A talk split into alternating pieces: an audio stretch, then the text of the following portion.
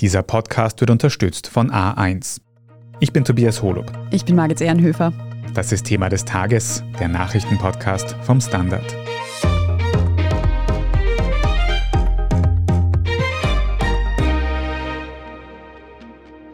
Der ehemalige FPÖ-Abgeordnete Hans-Jörg Jenewein wurde gestern Sonntag regungslos in seinem Haus in Niederösterreich aufgefunden. Wie von mehreren Medien berichtet, kann ein Suizidversuch bisher nicht ausgeschlossen werden. Aktuell ist er auf dem Weg der Besserung. Jenewein stand im Mittelpunkt einer Affäre, die Machtkämpfe und Intrigen unter den Freiheitlichen offenlegte. Erst vergangene Woche ist Jenewein selbst, wohl auch deswegen, aus der Partei ausgetreten. Wir sprechen heute darüber, welche Rolle Parteichef Herbert Kickel in diesem Konflikt spielt. Wir fragen nach, was Jeneweins Parteiaustritt mit einem vom Verfassungsschutz beschlagnahmten Smartphone zu tun hat. Und wir stellen die Frage, ob diese Machtkämpfe zu einer Spaltung der FPÖ führen könnten. Sandra Schieder und Fabian Schmidt aus der Standard Innenpolitik. Ihr beobachtet natürlich auch die aktuellen Machtkämpfe innerhalb der FPÖ sehr genau. Und ein Angelpunkt darin dürfte eben Hans-Jörg Jenewein sein. Fabian, kannst du für den Beginn erst einmal erklären, wer ist denn Hans-Jörg Jenewein überhaupt und welche Rolle spielt er in der FPÖ? Also Jenewein ist schon so etwas wie ein Urgestein in der FPÖ. Also er hat 1995 die erste Funktion belegt in der FPÖ. Das war auf Bezirksebene in Wien und ist dann halt die politische Karriereleiter nach oben geklettert, war Mitglied des Bundesrats, war dann Nationalratsabgeordneter und dann zuletzt Referent im Parlamentsclub der FPÖ. Welche Rolle er gespielt hat, also einerseits war er Mediensprecher, hat also zum Beispiel rund um die geplante ORF-Reform von Türkis Blau da viel mitverhandelt. Andererseits und vor allem bekannt war er durch die Untersuchungsausschüsse, also im BVD-Untersuchungsausschuss war er Fraktionsführer der FPÖ und da in der Rolle quasi als einziger den Kickel verteidigen zu müssen, der ja damals Innenminister war. Und es ist ja eigentlich immer so, dass sich die Leute dann in den Urschuss verlieben und eigentlich dabei bleiben, das zu machen, egal welches Thema das ist. Und bei Jenewein war es dann auch so, dass er dann als Referent eben, weil die FPÖ so viele Mandate verloren hat, bei der Wahl 2019 in Ibiza und ÖVP-Korruptionsurschuss eben als Referent mitgemacht hat. Fabian, du hast kurz angesprochen, dass sich Hans-Jörg Jenewein und Herbert Kickel gegenseitig unterstützt haben. Gleichzeitig haben wir jetzt aber schon kurz angesprochen, dass Jenewein aus der Partei ausgetreten ist. Sandra, du kennst dich gut aus mit den FPÖ-internen Strukturen. Gibt es da Konflikte? Gibt es einen Machtkampf in der FPÖ? Also es ist so, wie in jeder Partei gibt es Anhänger vom Parteichef und dann gibt es welche, die da dem Parteichef oder der Parteichefin relativ kritisch entgegenstehen. Und seit Herbert Kickel im Juni 21 das Amt übernommen hat, ist es nicht anders. Es gibt ihm wohlgesonnene Länder und dann weniger wohlgesonnene Länder. Und spätestens seither schwelt dieser Konflikt auch schon zwischen manchen Ländern, die dem Kickel quasi nicht so wohlgesonnen sind. Und diese Woche hat dieser Konflikt in dem Fall zwischen der Wiener Landespartei und dem Herbert Kickel bzw. der Bundespartei sicher einen neuen Höhepunkt erreicht. Inwiefern kannst du diesen Konflikt noch ein bisschen beschreiben? Dominik Nepp und seine Truppe in der Wiener Landespartei sind dem Herbert Kickel schon seit geraumer Zeit ein Dorn im Auge. Das hat vor allem damit zu tun, dass Dominik Nepp und seine Truppe dem HC Strache zugeschrieben werden und Herbert Kickel wollte nach Ibiza in der Partei aufräumen und Strache treue Anhänger quasi loswerden. Und die Wiener Landespartei ist da sicherlich das Epizentrum der Strache-treuen Anhänger, weil der Heinz-Christian Strache ja selbst aus der Wiener Landespartei kommt. Das ist der Ausgang und da hat man schon versucht, im Vorfeld der Wienwahl im Herbst 2020 quasi einen Putsch zu organisieren. Und Herbert Kickl wollte da seine Wien-Vertraute Dagmar Belakovic installieren. Und ihr Bruder, der Hans-Jörg Genewein, ist quasi auch auf Kickls Seite. Und so hat das Ganze seinen Ausgang genommen. Und das sind auch ein bisschen die Hintergründe. Also man wollte in Wien Dominik Nepp und seine Truppe entmachten und stattdessen wollte Herbert Kickl die Jeneweins positionieren in Wien, damit quasi die Landesorganisationen, die ja sehr wichtig sind für die FPÖ, auf Linie sind. Nun hat sich Hans-Jörg Jenewein aber vergangene Woche komplett aus der FPÖ zurückgezogen. Warum eigentlich? Vergangene Woche gab es wieder mal eine routinemäßige Einschau des FPÖ-Anwalts in den Spesenakt. Da wird ja noch ermittelt rund um die Spesenkausa, die ja quasi auch in der FPÖ Wien ihren Ausgang hat, rund um Heinz-Christian Strache. Und da ist dann bekannt geworden, dass diese vermeintlich anonyme Anzeige, die sich gegen sehr wichtige Persönlichkeiten der Wiener FPÖ richtet und wo diesen Persönlichkeiten quasi Steuermittelmissbrauch vorgeworfen wird, dass diese Anzeige nicht ganz so anonym ist, sondern dass vermutlich Hans-Jörg Jenewein hinter dieser Anzeige steckt. Und nach dieser routinemäßigen Einschau des Anwalts haben quasi die Wiener Landespartei und auch die Bundespartei davon Wind bekommen, dass es keine anonyme Anzeige von irgendwem ist, sondern eigentlich von einem Mann aus ihren eigenen Reihen. Dann haben sich natürlich die Ereignisse überschlagen. Herbert Kickl wusste in der Bundespartei, jetzt weiß die Wiener Landespartei, dass Hans-Jörg Jenewein dahinter steckt und deswegen dann auch die Suspendierung und die öffentliche Distanzierung, damit Herbert Kickl da nicht in diese Causa hineingezogen wird. Und die Wiener vermuten natürlich, dass Hans-Jörg Jenewein nicht auf eigene Achse gehandelt hat, sondern auf Geheiß vom Bundesparteiobmann. Da werden wir gleich noch näher drüber sprechen. Vorher hätte ich aber noch kurz eine Nachfrage und zwar, du hast gerade gesagt, Spesenkausa. Um was genau geht es da? Also die Vorwürfe sind, dass es da um mehrere Millionen Euro geht, die da veruntreut wurde im Rahmen dieses Vereinsnetzwerkes. Da kann der Fabian sicher mehr dazu sagen. Ja, also es gibt da eigentlich zwei verschiedene Achsen, würde ich sagen. Also einerseits wissen wir wirklich ausführlich schon über die ganzen Vorwürfe gegen Heinz-Christian Strache Bescheid. Das wurde ja auch nahezu genüsslich rauf und runter zitiert, was sich Strache angeblich alles von der Partei hat zahlen lassen, von der Swimmingpool-Reparatur bis hin zu Nachhilfestunden für seine Kinder. Und da ist natürlich die Frage, wer hat das alles abgesegnet? Viel stammte ja aus der Wiener Landespartei und da war zum Beispiel Landesfinanzreferent eben der Dominik Nepp etc. Also das ist einmal die eine Achse zu sagen, wer hat das alles gewusst von Strache und wer müsste da eigentlich auch gehen um eine Reaktion auf das alles zu zeigen. Und die zweite Achse, und da hat, soweit man weiß, auch der Jenewein recherchiert, ist die Frage, inwiefern sich diese Personen vielleicht sogar selbst auch noch bereichert haben. Da gilt natürlich die Unschuldsvermutung. Aber es ist schon so, dass es da merkwürdige Geldflüsse gibt zwischen Vereinen, die im Umfeld der FPÖ entstanden sind, zwischen Firmen, an denen angeblich auch der NEP und der Gudenus und der Strache beteiligt waren und der FPÖ Wien selber und PR-Unternehmen, wo uns Namen wie Peter Siedlow entgegenkommen, über die wir ja schon ausführlich gesprochen haben. Also da gibt es einfach sehr undurchsichtige und komische Konstrukte. Und an der Auflösung dieser Konstrukte haben natürlich auch gewisse Fraktionen innerhalb der FPÖ großes Interesse gehabt. Habe ich das jetzt aber richtig verstanden? Du hast einmal gesagt, es geht um eine anonyme Anzeige wegen dieser Vereine und dann aber, dass man eben davon ausgeht, dass jene Wein hinter der Anzeige steht. Wie passt das zusammen? Woher weiß man, dass jene Wein da dahinter stecken soll? Also es wurden ja bei Jenewein Ermittlungen durchgeführt im Zuge der Causa Egisto Ott. Da geht es darum, dass Personen aus dem Verfassungsschutz oder ehemalige Agenten, also Verfassungsschutzmitarbeiter, dem Jenewein Informationen gesteckt haben, dass sie da quasi dem Kickel als Innenminister auch geholfen haben, indem sie Schmutzwäsche über ihre Kollegen, Ex-Kollegen verbreitet haben. Und diesbezüglich gibt es Ermittlungen, diesbezüglich fand eine Hausdurchsuchung statt und es wurden Jeneweins elektronische Geräte beschlagnahmt und auf seinem Handy oder auf seinem PC soll eben diese anonyme Anzeige gefunden worden sein. Mehr wissen wir jetzt noch nicht, also ob auch das Dokument als Autor den Jenewein ausweist, das wissen wir derzeit nicht, aber es ist natürlich schon merkwürdig, wenn diese Anzeige da gefunden wird und Jenewein offenbar nicht innerhalb der Partei darüber gesprochen hat, dass er in den Besitz dieser Anzeige gekommen ist, etc. Also es zeigt auf jeden Fall, dass er gewisse Informationen nicht geteilt hat mit manchen seiner Kollegen und es wirft innerparteilich kein besonders gutes Bild auf ihn, logischerweise. Informationen, die man auf Smartphones gefunden hat, die haben ja in der österreichischen Innenpolitik in den letzten Jahren immer wieder für Ermittlungen gesorgt.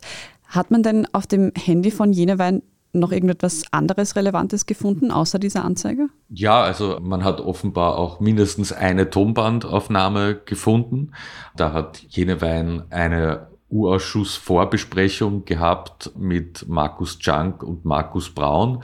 Das sind zwei der FPÖ eher zuzurechnende Personen, wobei Braun kein Parteimitglied ist, aber die sehr involviert waren in diesem blauen Vereinsnetz. Und Jenewein hat da offenbar mit denen so einmal abgetestet, worum wird es in deren Urausschussbefragung gehen, was könnten die Oppositionsparteien abfragen? Und hat auch sonst noch sehr viel mit denen gesprochen. Und das hat er aufgenommen ohne deren Wissen. Das wurde jetzt entdeckt. Man muss sagen, es findet sich aber jetzt keine Bombe in diesem Transkript oder in dieser Aufnahme. Und es soll angeblich schon auch entstanden sein, quasi einfach als Erinnerung und weil er nicht mitschreiben wollte. Andere sagen, das war der Versuch, Belastendes aufzunehmen und natürlich zittern jetzt einige innerhalb der FPÖ, dass andere Aufnahmen existieren. Es wird natürlich auch einen Haufen an Chatnachrichten geben. Mir wurde schon geflüstert, es gibt Chatnachrichten mit mir, was mich auch besonders freut. Also da wird schon einiges noch schlummern im Ermittlungsakt und uns Freude oder eben auch nicht machen. Welche Motivation Hans-Jörg Jenewein gehabt haben könnte, um gegen die eigenen Parteimitglieder vorzugehen, darüber sprechen wir gleich noch nach einer kurzen Pause. Bleiben Sie dran. Sommer, Sonne, Spahn. Denn jetzt gibt's bei A1 Top 5G Smartphones um bis zu 100 Euro günstiger. Wie das Samsung Galaxy A53 5G ab 0 Euro, inklusive Gratisaktivierung.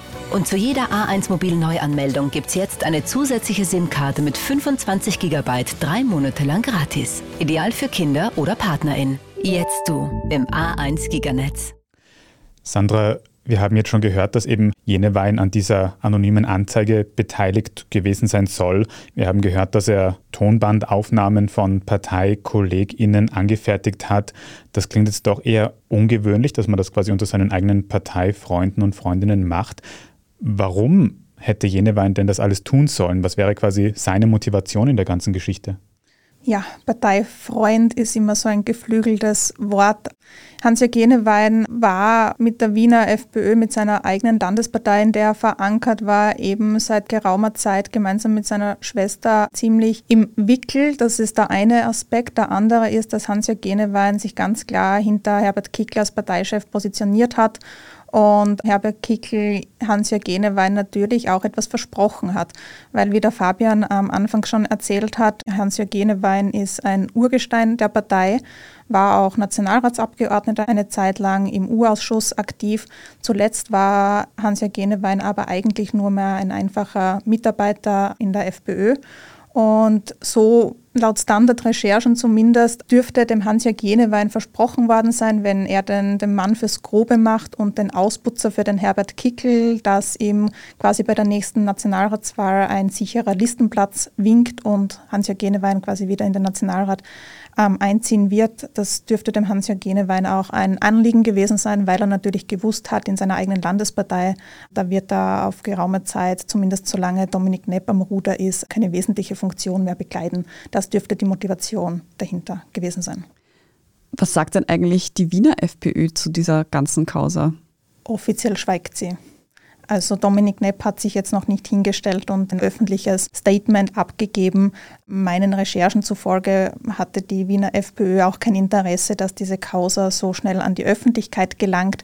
Ursprünglich war eigentlich für heute eine Präsidiumssitzung angesetzt. Man wollte das Ganze mal quasi intern besprechen, nächste Schritte besprechen, wie man dieses Wissen um diese anonyme Anzeige, hinter der Hans-Jörg Genewein und vermutlich auch Kickel steckt, zumindest so vermutet es die Wiener FPÖ, wie man dieses Wissen Wissen auch intern nutzen kann, um Druck auf den Bundesparteiobmann auszuüben. Da wollte man sich heute zusammensetzen. Man wollte auch beschließen, dass man den Hans-Jörg Genewein aus der Partei ausschließt. Das ist ja mittlerweile hinfällig. Jetzt gibt es morgen Vormittag, zumindest ist das der aktuelle Stand der Dinge, Dienstagvormittag, eine Präsidiumssitzung, wo man die Causa Jenewein behandeln will. Und öffentliche Stellungnahmen von führenden Funktionären gibt es de facto gar keine. Intern ist natürlich die Entrüstung sehr groß. Jetzt steht für die FPÖ ja recht bald eine Wahl an, nämlich die Präsidentschaftswahl, zu der Sie Walter Rosenkranz aufgestellt haben. Fabian, kann man denn mit so weitreichenden internen Querelen erfolgreich einen Wahlkampf führen? Nein, das glaube ich nicht, aber ich glaube auch, dass die Präsidentschaftswahl jetzt nicht wichtig ist für die FPÖ. Ich glaube, man hat hier einen Kandidaten oder eine Kandidatin, jetzt ist der Kandidat geworden, aufstellen müssen, weil man Van der Bellen so kritisiert hat und weil man auch ein Gegenangebot schaffen muss zu einem grünen Präsidenten und Präsidentschaftskandidaten damit. Ich glaube aber nicht, dass das jetzt für die FPÖ so eine Katastrophe wäre, wenn Rosenkranz fünf Prozentpunkte weniger bekommt wegen den internen Querelen. Ich glaube, viel schwieriger ist es dann mit Blick auf die Wahl in Tirol Tirol und ebenso natürlich Niederösterreich im Frühjahr des kommenden Jahres. Bis dahin sollte man sich eigentlich schon zusammengerissen haben, bis Niederösterreich. Tirol ist ja doch ein bisschen weiter weg von Wien und somit auch von der Bundespolitik. Aber das könnte natürlich da dann schon ordentliche Folgen haben, vor allem bei der Präsidentschaftswahl. Da geht es darum, ganz gut abzuschneiden, Rosenkranz bekannter zu machen, Van der Bellen anzugreifen. Bei Landtagswahlen geht es natürlich dann auch um Jobs. Wie viele Mandate bekommt man? Wie groß ist der Landtagsclub? Wie viele ReferentInnen kann man sich leisten? Und das sind dann wirklich auch die Gradmesser für die interne Stimmung. Also wenn man da Stimmen verliert oder wenn Leute gekündigt werden, das ist dann natürlich immer eine Katastrophe. Also das ist eher das Problem für die Freiheitlichen. Jedenfalls wird dieser interne Machtkampf in der FPÖ immer deutlicher sichtbar. Sandra, was sagen denn diese aktuellen Entwicklungen über den Zustand der FPÖ aus? Steht hier vielleicht sogar eine Parteispaltung im Raum? Also Parteispaltung, ich glaube, das wäre ein bisschen weit gegriffen. So groß ist die Krise jetzt nicht, wenn man quasi HC Strache überlebt und seine eigene Liste, ohne sich jetzt groß zu spalten. Natürlich gab es da ein paar Abtrünnige. Ich vermute, dass die Causa einfach extrem unangenehm für den Herbert Kickl ist. Das wird noch spannend. Ich habe leider keine Glaskugel und kann auch nicht in die Zukunft schauen, aber ich glaube, so massiv unter Druck gestanden ist Herbert Kickl seit seiner Übernahme im Juni 2021 noch nie. Das ist eine extrem unangenehme Causa. Inwiefern sich die weiterentwickelt, ob jetzt das wirklich, wie schon manche Kommentatoren sagen, der Anfang vom Ende ist, ich weiß es nicht. Ich möchte da ehrlich gesagt nicht mutmaßen, wie es weitergeht, aber ja, in einer so unangenehmen Lage war der Bundesparteiobmann sicher seit seiner Amtsübernahme noch nie. Wie es mit den internen Konflikten der FPÖ weitergeht, das wird sich in den nächsten Tagen und Wochen wahrscheinlich noch zeigen. Wir hoffen natürlich auch, dass Hans-Jörg Jenewein sich schnell wieder erholt. Sollten Sie persönlich in einer Krise sein oder jemanden kennen, der von einer Krise betroffen ist, dann bekommen Sie immer Unterstützung bei der Telefonseelsorge von 0 bis 24 Uhr unter der Nummer 142. Danke auch euch beiden für eure Einschätzung heute, Sandra Schieder und Fabian Schmidt. Danke sehr. Sehr gern. Wir sprechen jetzt gleich noch über das große Klimapaket von US-Präsident Joe Biden, das gestern Sonntag verabschiedet wurde. Wenn Ihnen diese Folge von Thema des Tages bisher gefallen hat, dann abonnieren Sie uns doch auf Ihrer liebsten Podcast-Plattform. Und wenn Sie schon dabei sind, dann lassen Sie uns gleich eine gute Bewertung da. Das hilft uns wirklich sehr. Jetzt aber dranbleiben, gleich gibt's die Meldungen. Sommer, Sonne, Sparen.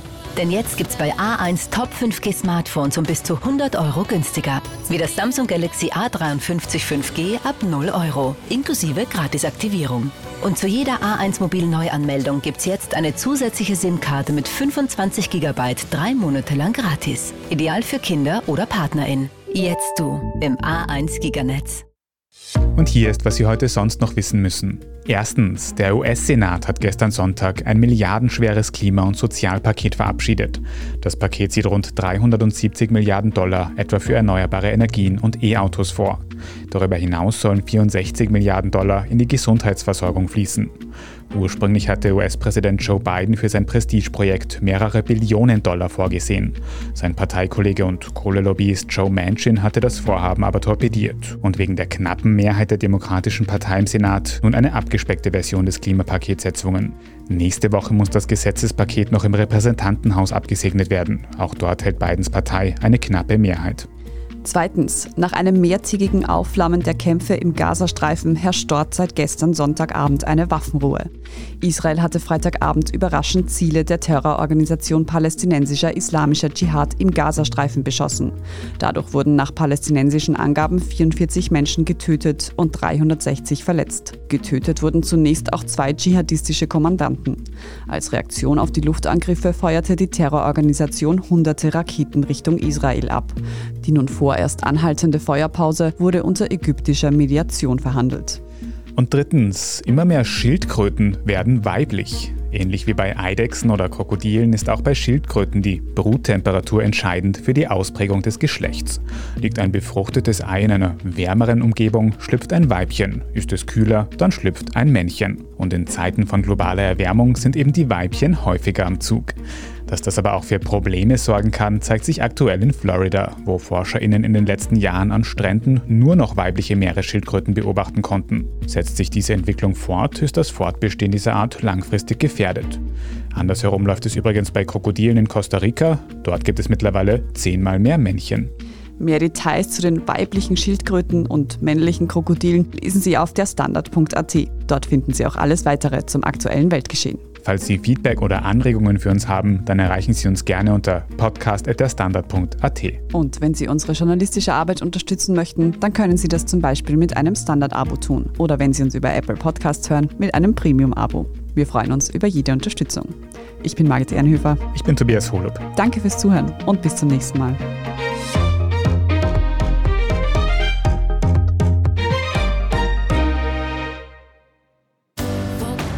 Sommer, Sonne, Sparen. Denn jetzt gibt's bei A1 Top 5G Smartphones um bis zu 100 Euro günstiger. Wie das Samsung Galaxy A53 5G ab 0 Euro, inklusive Gratisaktivierung. Und zu jeder A1 Mobil Neuanmeldung gibt's jetzt eine zusätzliche SIM-Karte mit 25 GB drei Monate lang gratis. Ideal für Kinder oder PartnerInnen. Jetzt du im A1 Giganetz.